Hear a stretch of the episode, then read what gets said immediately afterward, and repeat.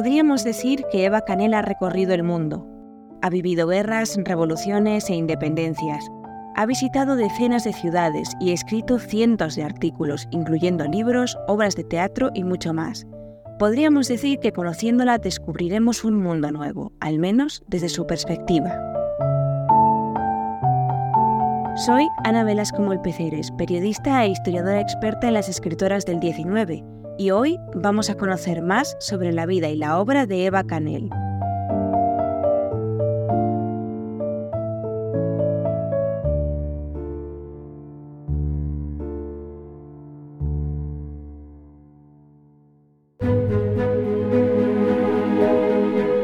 ¿Qué sentirías si no pudieses firmar tu obra?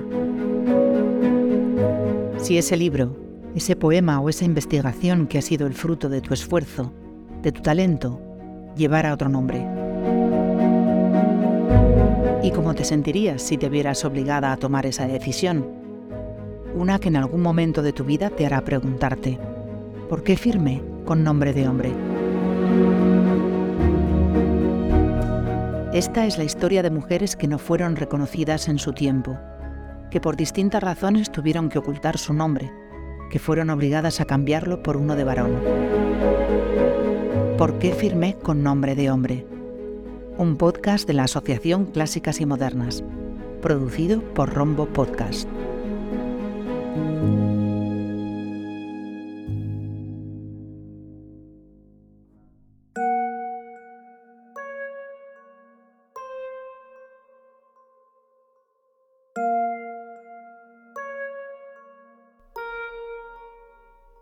Agar Eva Infanzón Canel, ese era el nombre completo de nuestra protagonista.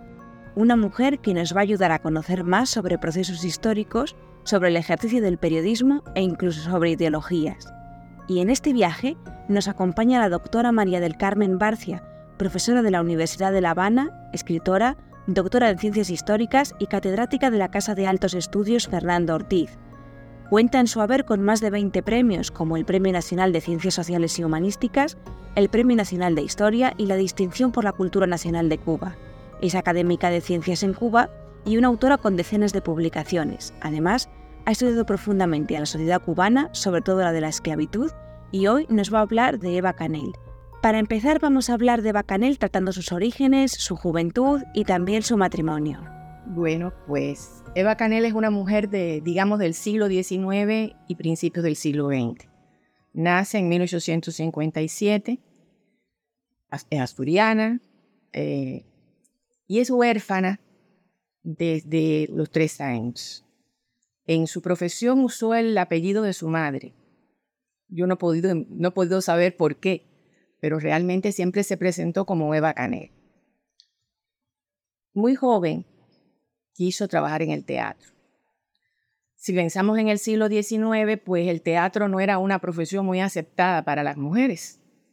Sin embargo, su madre la llevó a Madrid para que ella pudiera desarrollar esa, esa intención que tenía y en Madrid conoce a Pedro Periñán Luxo, que va a ser su esposo. Era un muchacho joven. Si pensamos en las edades hoy en día, Eva tenía 13 años y él tenía 22. O sea que eran personas muy, muy jóvenes. Pero bueno, Pedro se enamora de Eva y a los 14 años ella se casa. Él viene de una vida familiar mm, algo complicada, de viajes de sus padres, su padre era médico, era un médico militar liberal además, y había recorrido muchísimas ciudades de España. Ya en, estos años en que él conoce a Eva, pues él escribía eh, en la prensa eh, artículos, algunos satíricos, otros de costumbres, muchos políticos, porque él tiene una intención política a lo largo de su vida. Eso lo va a marcar, esa intención política que tiene a lo largo de su vida. Y de ese matrimonio de dos personas tan jóvenes que se casan, ella a los 14 años y él que le llevaba 9, nace cuando al, año del matrimonio un hijo, es el único hijo que tienen, Eloy, que los va a acompañar también en gran parte de esta vida compleja de viajes, de estancia en ciudades que ellos van a tener. de jovencita era muy agraciada y ya también cuando tenía unos 30 años también tenía una presencia muy agradable. Ya después de mayor, pues las cosas fueron cambiando, porque costumbres de la época de vestimenta, de traje, de peso, ¿no? Pues ya las fueron transformando. Pero es las, son las características de sus orígenes y de su juventud. La familia de su madre parece haber sido una familia progresista y destacada. Y tal vez por eso es que le permitieron iniciarse en el teatro, al que ella más nunca va a, a, formar parte ¿no? de espectáculos. Ella escribirá después que su esposo muera, fundamentalmente después que él fallezca, pero nunca va a ser actriz. O sea que esa intención suya de ser actriz quedó nada más que en, en esos años de juventud en que todo se ve de una manera y que la vida lo va cambiando después.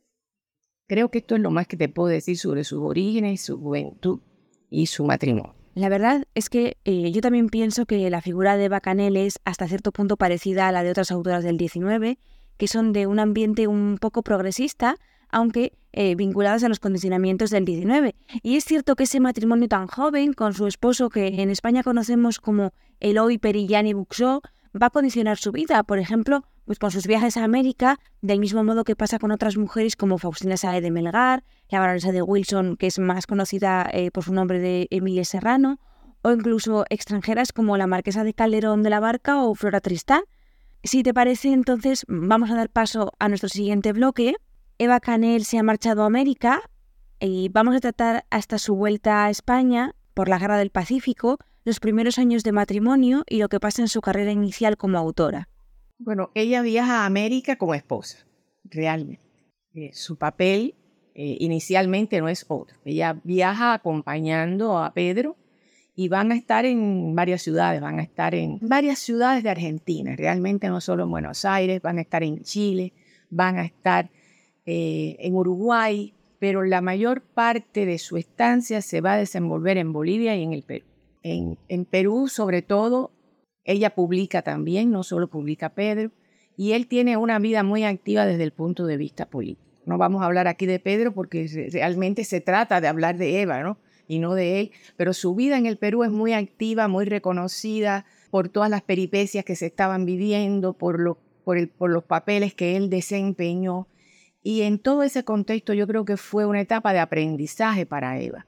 Ya esto puede ser un poco subjetivo por mi parte. De aprendizaje en el sentido de qué cosas ella era capaz de hacer. Ella era capaz de publicar, al igual que él, en la prensa, en la prensa plana, y además de, no solo admirarlo, sino de querer ser como él, de querer ser una mujer pública, reconocida, atendida, destacada por sus propios valores. Después de recorrer todas estas ciudades en Sudamérica, que fundamentalmente es donde está. Ella publica en Panamá, pero no está en Panamá nunca. realmente su, vida se desarrolla en este marco en el que yo les he explicado. Después de estar en todas estas ciudades y tener esa etapa de aprendizaje, que yo creo que le va a servir con posterioridad para su vida tanto en Cuba como también en Buenos Aires, ellos regresan a eh, España los motivos tienen que haber sido políticos. Yo creo que tal vez una experiencia que ella sacó desde eh, estas estancias fue que el liberalismo le gustaba, pero le gustaba hasta cierto punto. Eva nunca fue partidaria de la independencia de América y ni siquiera de la autonomía. Y escribió precisamente sobre este tema diciendo que ella no entendía por qué países que, se habían desarrollado dentro de lo que era su metrópoli con una cultura española, pues deseaban ser independientes. Que ella podía entender muchas otras cosas, pero eso ella no lo podía entender. O sea, realmente en ese, en ese sentido ella no comulgó totalmente con Pedro, tal vez pudo observar como madre las peripecias que se, se vivían y que para ella resultaban difíciles con un niño pequeño, pero ya todo esto es muy subjetivo por mi parte. Realmente ella no fue liberal como su marido en política. Ella fue liberal en otras cosas, pero en política no. Y nunca aceptó los criterios de independencia de América, ni, ni siquiera de autonomía de América. Y, en este sentido se pronunció todo el tiempo. Eh, regresa a España y tampoco en España les va, creo que del todo bien, porque precisamente él decide en un momento determinado de esta estancia en España viajar a Cuba. Y la situación en Cuba era totalmente diferente. Y la situación en Cuba no era que hubiera una política por parte del, integrismo que estuviera de acuerdo ni con la independencia, claro que está que no, ni con la autonomía, claro está que no. Eran personas bastante conservadoras, eran ciudades en las cuales él desenvolvió una parte de su vida bastante conservadoras también, como la ciudad de Cienfuegos en aquel momento.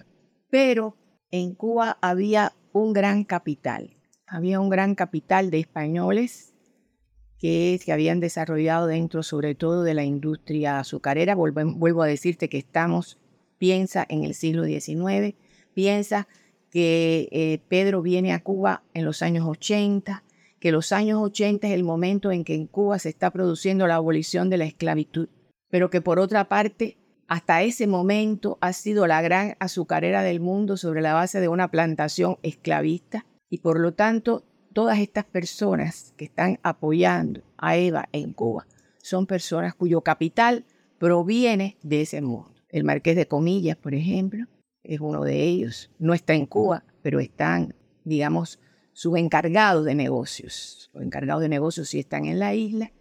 Y la prensa, conservadora también, que rodea a todas estas figuras a través del diario de la Marina. Esas son las fuerzas que Pedro se va a encontrar que no son las que se encontró en Perú o en las que se encontró en Bolivia o en las que se encontró en Buenos Aires. Es un mundo diferente en ese sentido y similar en otro. ¿Por qué similar en otro? Bueno, porque en estos años 80 es que se ha producido la, digamos, la inmigración masiva de españoles, que fue muy fuerte en Argentina, sobre todo en Buenos Aires, que fue muy fuerte en Uruguay, sobre todo en Montevideo, y que fue muy fuerte en Cuba. Por lo tanto, hay, digamos, que una españolización de las capas populares en la isla que van a desempeñar oficios y que inclusive se va a ir desarrollando, como no hay una ruptura, no hay una ruptura de estos elementos a partir de la independencia, contradictoriamente con otros países, y porque esto también forma parte de la vida de Eva a principios del siglo, en Cuba lo que va a predominar va a ser un capital que se llamaba capital doméstico, que es un capital no solo de cubanos, sino también de españoles. Por añadir nada, simplemente algunas cosas para nuestros oyentes, pues es verdad que, como decía la doctora Barcia, el exilio de Loy Perillán y Buxó se produce en 1874 por motivos políticos.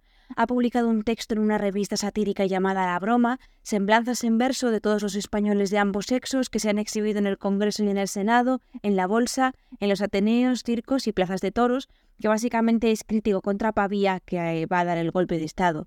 Eva Canel se queda sola en España y se dedica a gestionar los negocios periodísticos de su marido, aunque ella ya había publicado algunos textos.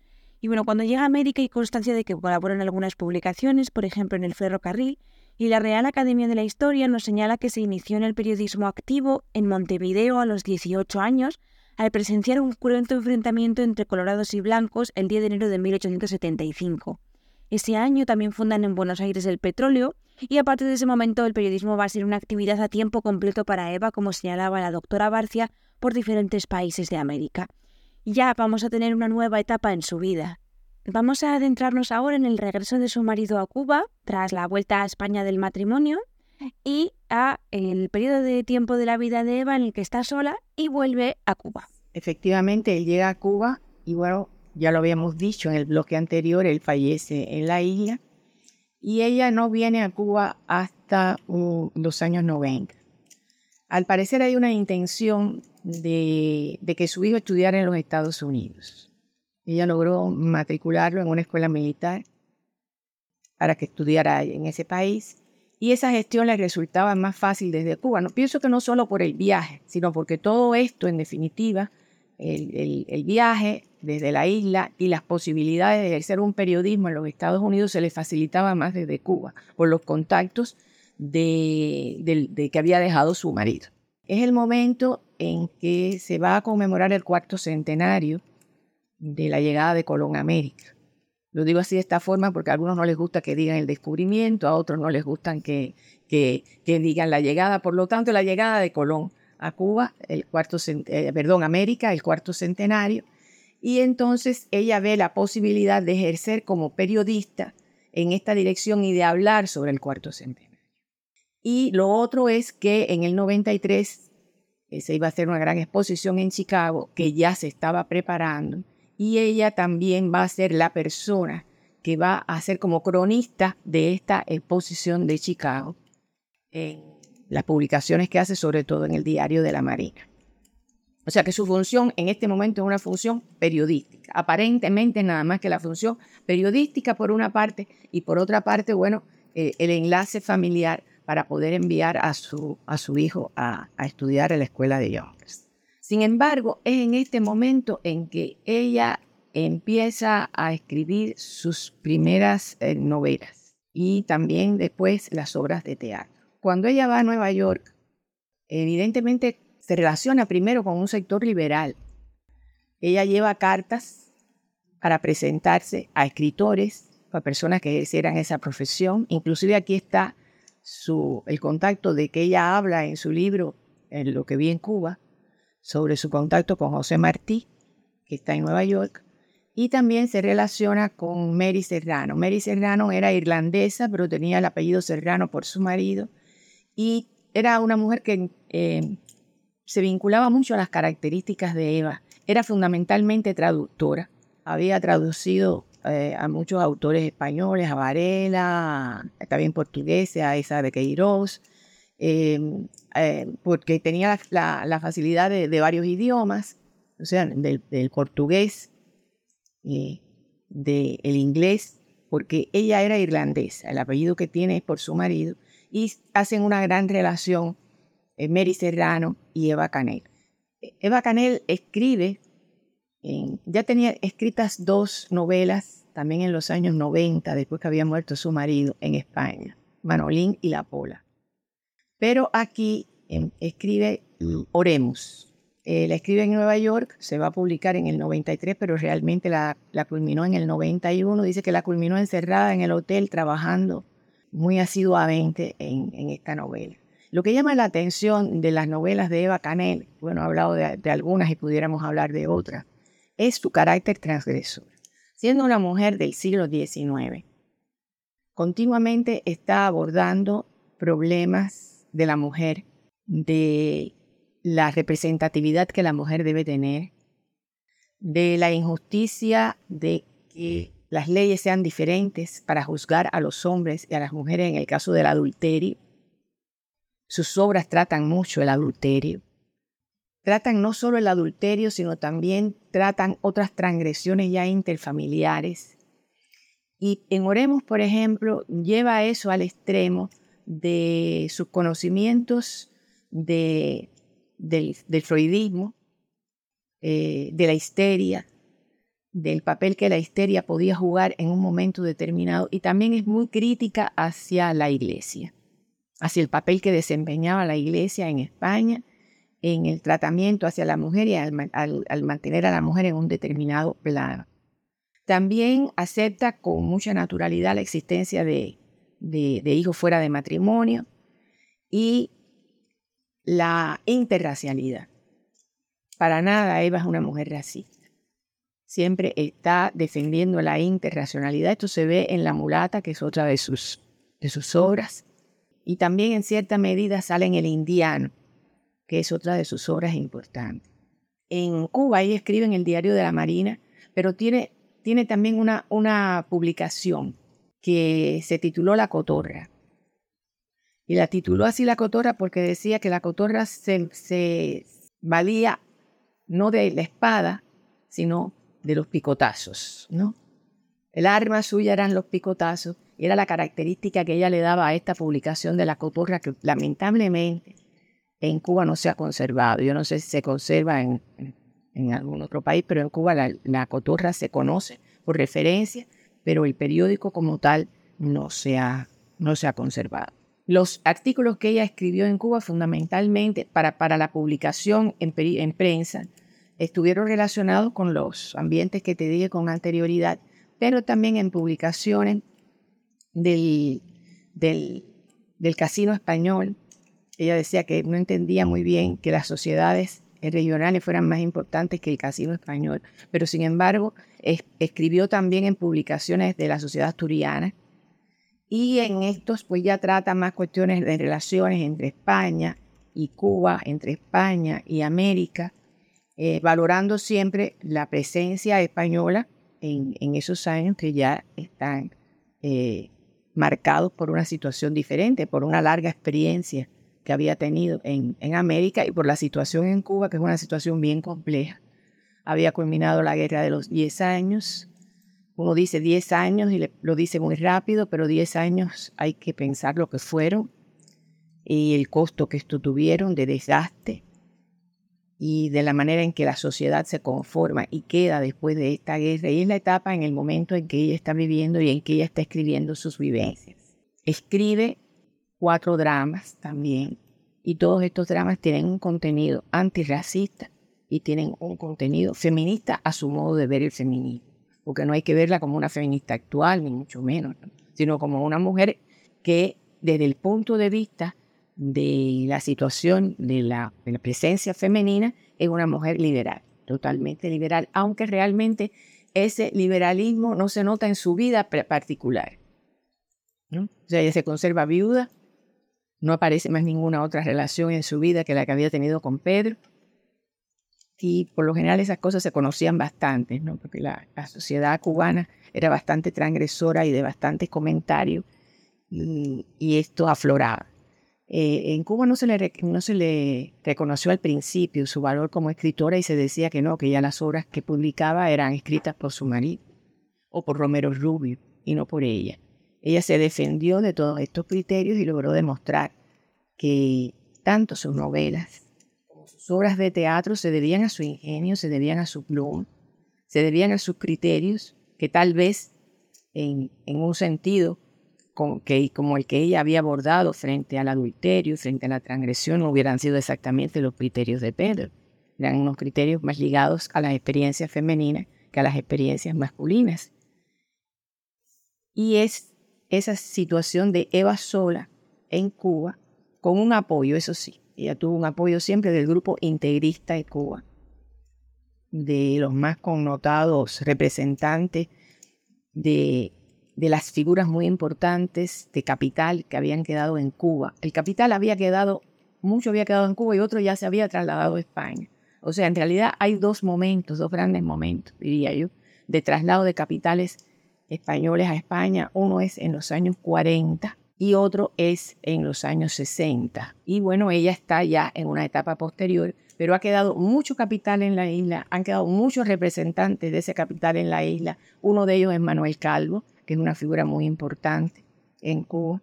Otro es el representante Otaudí del Marqués de Comillas, que también es una figura muy importante en la isla.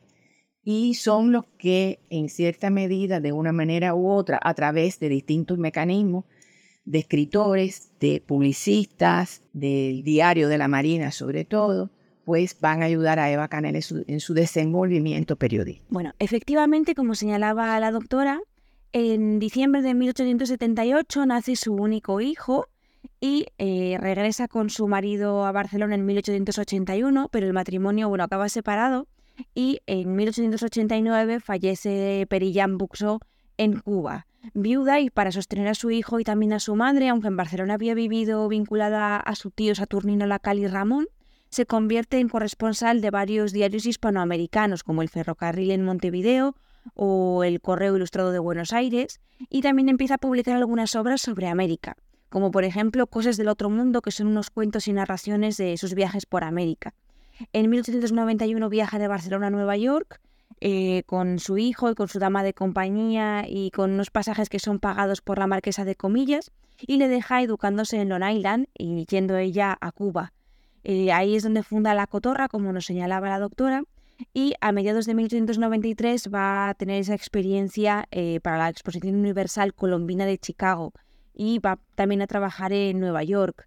Y finalmente va a volver a, Cuba, donde va a recibir la visita de algunos amigos, como el escritor peruano Ricardo Palma, y eh, va a pasar un poco también su ideario de joven republicana como su esposo a vincularse a la derecha nacionalista, convirtiéndose en una conservadora monárquica muy amiga y muy admiradora de Cánovas del Castillo. Em, la verdad es que este periodo va a ser muy importante para ella, eh, convirtiéndose en un ejemplo de feminismo, aunque sin embargo ella todo el tiempo hace declaraciones paradójicas como no soy emancipada ni emancipadora, ni feminista siquiera. Hace años que vengo haciendo propaganda contra el divorcio, por ejemplo, o contra los modernos programas escolares. Tras el 98, el desastre del 98, la independencia cubana, vamos a ver una evolución o un cambio de Eva importante y también vamos a tener algunas de sus principales obras. El desenvolvimiento de Eva, ya digamos en la etapa de la guerra de independencia del año 95 al año 98, en la isla de Cuba es políticamente muy relevante. Ella está muy vinculada al integrismo, ejerce su periodismo a favor del integrismo y no solo eso, es la única mujer que está en una excursión que se hace a la trocha. ¿Qué queremos decir con esto de la trocha? Estamos en la época en que Valeriano Bailer eh, es capitán general de la isla de Cuba y para controlar la insurrección ha dividido en dos partes distintas a la isla. Una era la trocha de Mariela Majana en el occidente, una parte muy estrecha, y la otra era la trocha de Júcaro a Morón en la parte oriental. Esto quiere decir que eran una serie de construcciones militares a lo largo de todo ese espacio, desde la costa sur hasta la costa norte. Y hay una excursión a la trocha en la que ella participa con tres periodistas hombres y ella como mujer. La cosa es una cosa muy notable que una mujer vaya a una trocha militar a entrevistar y a ocurrir eh, y a escribir sobre lo que está pasando allí. Esto es publicístico desde luego. Era importante que se dijera que la trocha estaba eh, conteniendo la, insurrección, era importante que se viera ahí a los militares españoles, qué es lo que estaban haciendo, cómo vivían, cómo se desenvolvían, el tránsito en barco hasta llegar a la trocha, porque no se podía llegar de otra manera que no fuera en barco. Y se publica un álbum, un álbum que existe aquí en Cuba y me imagino que en las bibliotecas españolas está también, que es el álbum de la, trocha de Júcaro a con fotografías de ella y del papel que desempeña ahí, hablando con los soldados, contando, ellos contándoles todo lo que les ocurría, que deben haber sido muchas cosas porque la mayor parte eran muy jóvenes y venían enviados a, a una situación bien difícil. Y ella se vincula además a lo que era la Cruz Roja Española, que nada más que atendía a los militares españoles heridos, no a los cubanos. Y eh, tenía uniforme de rayadillo, como los militares, iba a caballo al frente de todo ese grupo, ¿verdad?, de mujeres que atendían a, los, a los heridos eh, en determinados momentos, porque tampoco es que estuvieran permanentemente en el campo, ni mucho menos, al menos ella, otra es posible que sí, pero ella no. Pero bueno, eh, desempeña toda esa función, vuelvo a decir que es una función fundamentalmente publicística para eh, dar una visión de que realmente la guerra estaba siendo controlada y que las trochas eran efectivas y que lo que estaba haciendo Bailer era muy bueno, cuando en realidad Bailer había implantado en Cuba la reconcentración, que para definirlo en, en breves palabras, era simplemente que la población de los campos era sacada porque la insurrección donde tenía apoyo era en el campo, no era en las ciudades. Si sacaban a los campesinos no tenían apoyo los insurrectos y llevarlos a las ciudades, pero sacar a los campesinos para las ciudades implicaba que no tenían de qué vivir. Y tampoco se podía producir bien para las ciudades. Entonces es una etapa horrible que las fotografías de esos años es algo así como la fotografía del nazismo, eh, la, manera en que estaban los reconcentrados. Y bueno, en ese momento que se está desenvolviendo ella en Cuba a favor de, de, Valeriano Weiler, que realmente es una figura muy denostada en, Cuba por, por, todas las situaciones que, provocó. Pero desde el punto de vista de su accionar, de las cosas que les le gustaba hacer y realizar, yo pienso que la excursión a la trocha para ella fue algo así como una excursión geográfica, donde no solo mm, antropológica, donde no solo se relacionaba con el medio, sino con las gentes, algo, algo muy por debajo, desde luego, a lo que había hecho en la Tierra del Fuego, donde ella había ido también a hacer una gran excursión por la Tierra del Fuego, pero sí con ese carácter de conocer geográficamente la región, de, explicar de explicarse a sí misma la región y de mantener una relación de conocimiento con las personas que vivían, habitaban el lugar. Después que eh, su hijo vino, vino a pelear a Cuba, estuvo en Cuba, en, desembarcó por Baracoa, llegó a Pinar del Río, eh, perdón, llegó a Puerto Rico, de Puerto Rico al norte de Baracoa y después tuvo que salir por la misma Baracoa y fue rescatado por un barco español.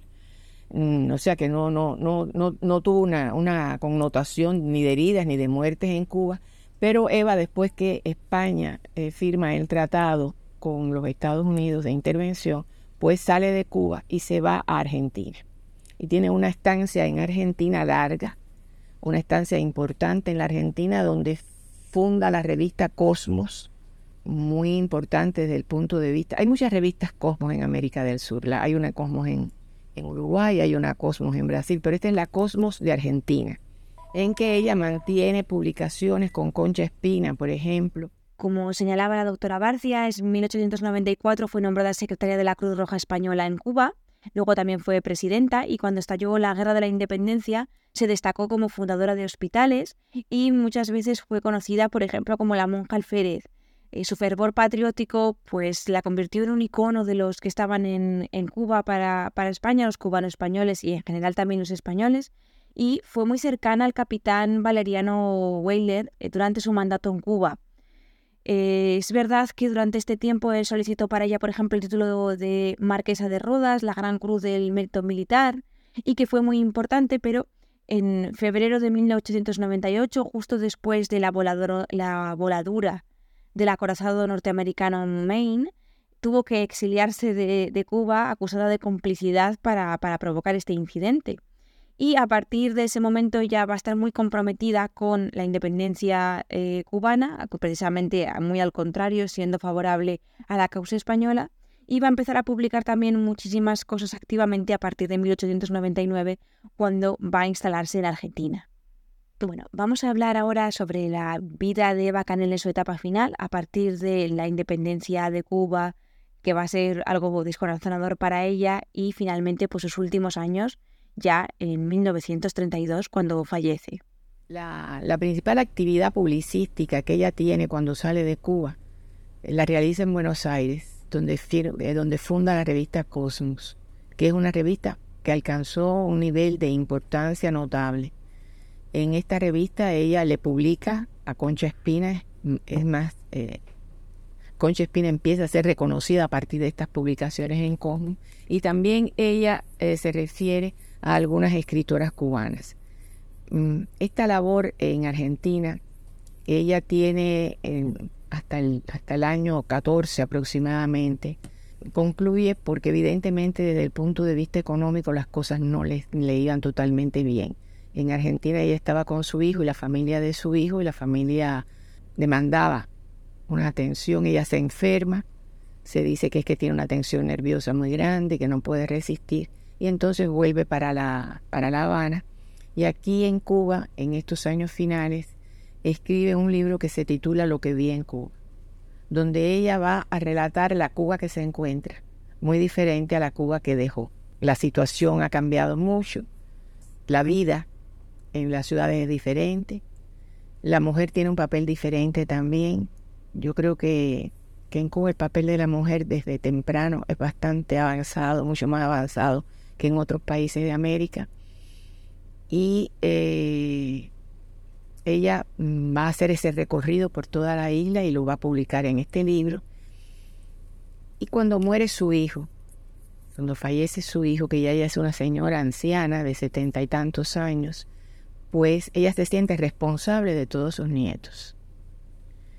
Y trata de que sus obras se vuelvan a publicar y trata de que sus eh, eh, dramas vuelvan a ser eh, eh, llevados al escenario para ella poner, tener ciertas posibilidades económicas en esta situación tan difícil en que está viviendo. considera que puede ser la única representante de España en Cuba. Está muy en contra del embajador que había. Dice que, que es totalmente inexperto y que no sabe tratar como ella lo podría hacer. Hay toda una correspondencia con el Marqués de Navas que se conserva en, la biblioteca del Palacio Real en Madrid, en la que ella hace ver lo importante que sería que ella pudiera ser nombrada, reconocida como la representante de España en, Cuba. Y ya después pierde toda esta intención, se ve que ya ella, va perdiendo fuerza, eh, a ella se le, se le, procura una vivienda eh, decorosa en Cuba, pero desde luego no eran las fincas que había tenido antes, no era la situación que había tenido antes, y además ya el hecho de que no estuviera su hijo, ella se siente bastante deprimida y estos son sus, sus últimos años. De una mujer con tantas paradojas, yo la califiqué así en un momento determinado, porque siendo muy conservadora desde el punto de vista político, era muy liberal desde el punto de vista feminista hasta cierto punto. Hasta cierto punto. Pero bueno, ese cierto punto era compartido también, por ejemplo, por, la, por las negras y mulatas en Cuba, que no estaban muy contentas con la ley del divorcio tampoco, porque consideraban que el matrimonio era algo que habían ganado con mucho esfuerzo y que les daba una solvencia económica, y perderlo les procuraba eh, dificultades. Como nos señalaba la doctora Barcia, es verdad que Eva Canel deja Cuba y se va a instalar en Argentina, donde va a tener una imprenta y va a fundar diferentes publicaciones periodísticas. También va a hacer una gira de conferencias, por ejemplo, a partir de 1913.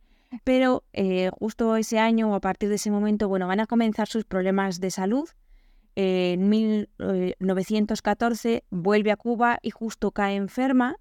Y luego, bueno, va a visitar Colombia, Panamá y Puerto Rico volviendo en 1915 a establecerse definitivamente en La, en la Habana, con la colaboración de un amigo suyo que es Nicolás Rivero, propietario del Diario de la Marina, del cual había sido una de las principales colaboradoras.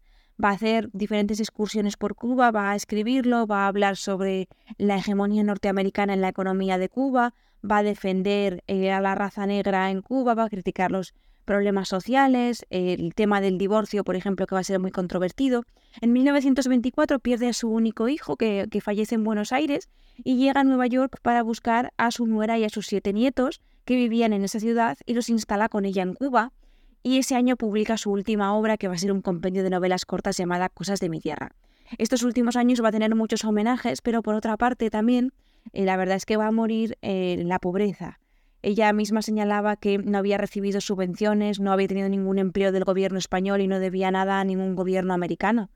Y en mayo de 1932, el 2 de mayo, fallece en La Habana y en 1936 sus restos son trasladados a Coaña, era su pueblo natal donde ella deseaba reposar.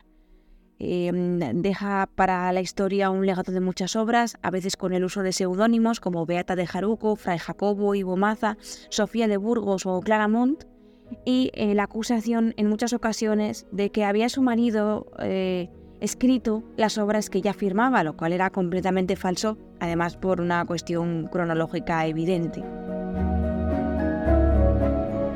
Finalmente agradezco muchísimo a la doctora Barcia por este intercambio sobre la protagonista de nuestro episodio de hoy, Eva Canel.